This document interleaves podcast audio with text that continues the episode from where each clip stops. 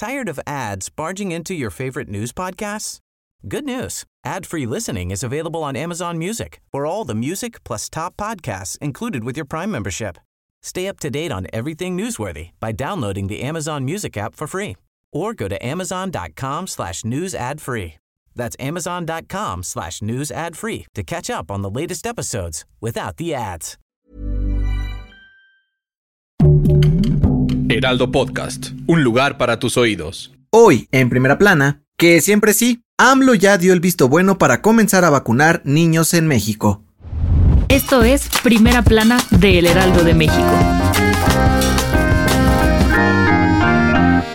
No todos son malas noticias, y ahora te traemos una muy buena, pues el presidente Andrés Manuel López Obrador dijo que ya van a empezar a vacunar a menores de edad contra COVID-19.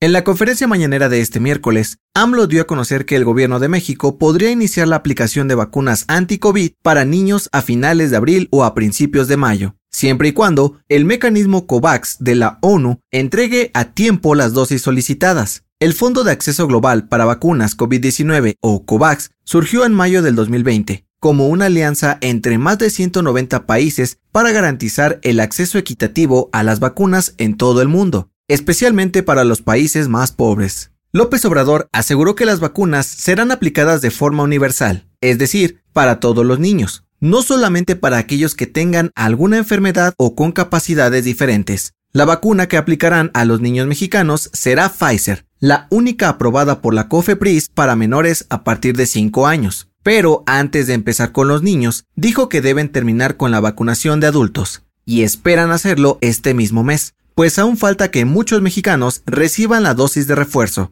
Con información de Francisco Nieto, las mejores noticias en solo 5 minutos. Siga Primera Plana a través de Spotify.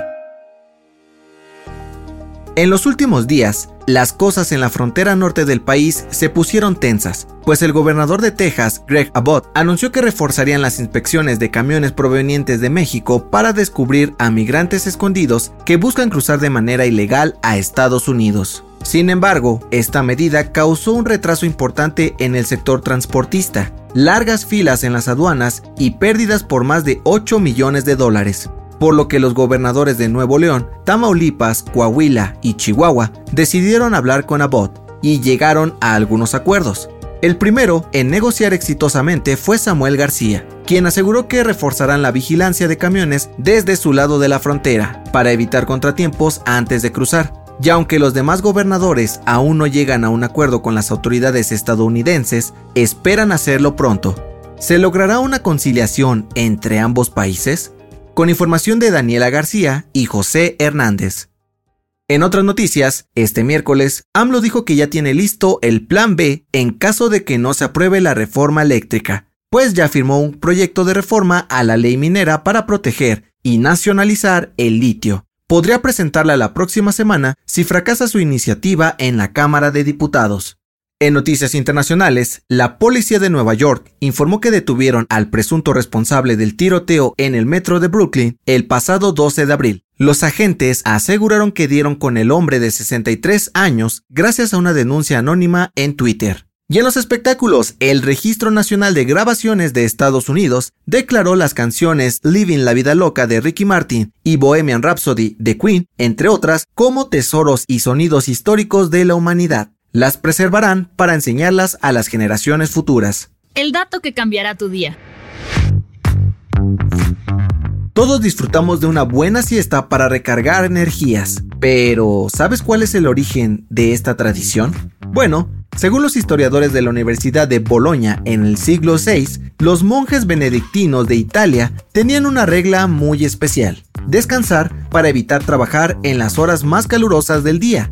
Esta pausa se hacía al mediodía en la llamada sexta hora canónica, y con el paso del tiempo se fue conociendo como cestina, hasta llegar a siesta, el reposo que de vez en cuando necesitamos para recuperar fuerzas. Yo soy José Mata y nos escuchamos en la próxima. Esto fue Primera Plana, un podcast del Heraldo de México. Encuentra nuestra Primera Plana en el periódico impreso, página web y ahora en podcast. Síguenos en Instagram y TikTok como El Heraldo Podcast y en Facebook, Twitter y YouTube como El Heraldo de México. Hasta mañana.